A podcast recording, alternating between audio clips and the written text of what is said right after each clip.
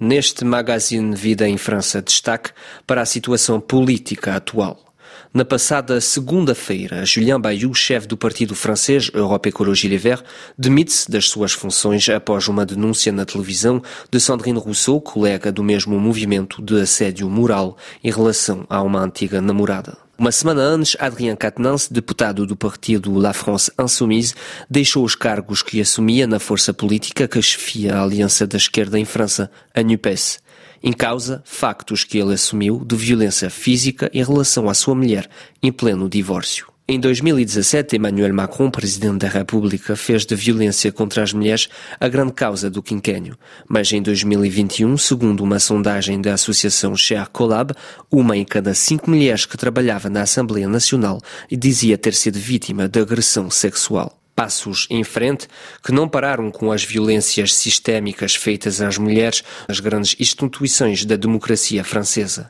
De facto, 74% das 950 participantes a um estudo do movimento eleitos locais afirmaram terem sido vítimas de violências morais ou físicas. Mas esta evolução positiva trouxe uma nova pergunta: o direito das vítimas colide com o direito dos presumíveis agressores, que devem ser considerados inocentes até o final de um possível julgamento. Para Elisabeth Badinter, filósofa e figura do feminismo universalista em França, onde estamos nós para desprezar a este ponto a justiça? Nathalie de Oliveira, antiga vereadora da Câmara de Metz, no leste de França, e deputada portuguesa para o Círculo da Imigração na Europa, é a nossa convidada para reagir a esta atualidade. A deputada portuguesa começou por contar-nos a sua experiência como política em França. Na verdade, aconteceu na Federação do PS e era muito mais em França. Sofri muito mais de, de, de pressões, de, formas também de ameaças e não vou entrar em pormenores, mas tipo esqueci de me convidar a uma reunião onde era suposto intervir, eh, desinformação, mas uma, assim, uma forma de totalitarismo, mentiras, campanha de difamação na comunicação social regional, quando entrei nessa fase da minha vida de poder ser uma líder.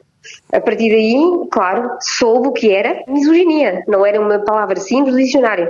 Uma situação que a deputada demorou tempo a perceber. Eu vivi muitos anos, muitos anos, numa forma de negação, a pensar que uh, o meu trabalho não era de qualidade suficiente, não tinha anos suficientes e provas suficientes, e a minha própria mãe que dizia: és mulher e és filha de imigrante não entra nos códigos. Agora que as mulheres começam a ter a atenção sobre o assunto das violências e dos assédios, Natália de Oliveira espera que o direito da prescrição de 10 anos seja suprimido. Não devia haver prescrição. Eu sei que é um argumento contra o direito a que nós chamamos em França o droit à l'oubli, passado uma década, duas, mas eu acho que a natureza dos atos sofridos deviam, a lei devia permitir uma situação de não prescrição.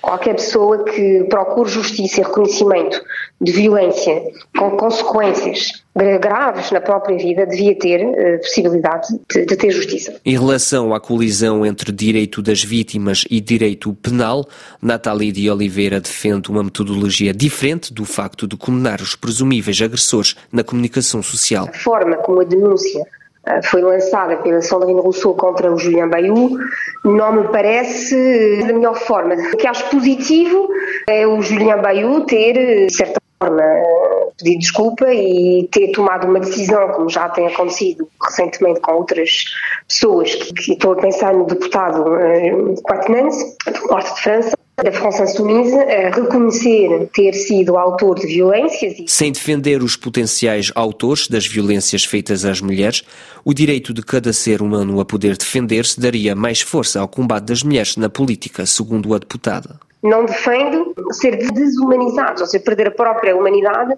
apesar de ter cometido atos que são repreensíveis.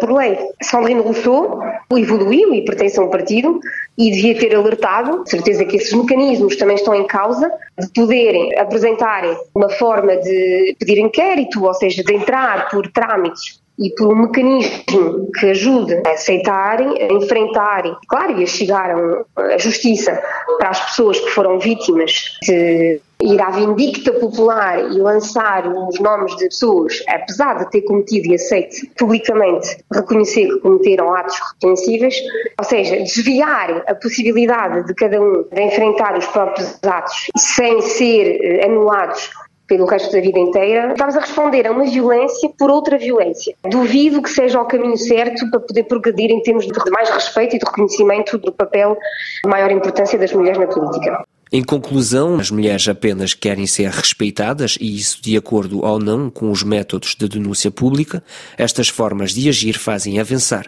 a causa das mulheres. As mulheres reivindicam nem só igualdade, mas uh, respeito. Respeito pelo facto de ser mulher e de não ter que sofrer uh, de qualquer violência uh, quando militam, quando fazem política. Facto, para resumir, não é uma forma muito adequada, não parece a mais adequada de denunciar atitudes violentas por parte de líderes políticos, mas eh, o resultado é eficaz.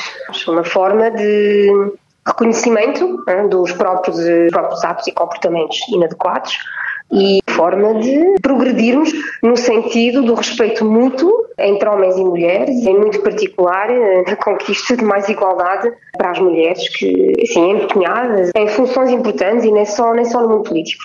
Quais serão as respostas do governo? Henrique Dupont-Moretti, ministro da Justiça, reagiu a estas denúncias públicas que ele qualifica de tribunal da Twitter. Para ele, estamos a criar uma justiça de direito privado, isto não tem nenhuma razão. Adiantou ainda que não se brinca com as instituições, nunca esquecendo que de três em três dias uma mulher morre vítima de violências feitas por um homem. É o ponto final do magazine Vida em França, que volta à antena já para a semana. Até breve.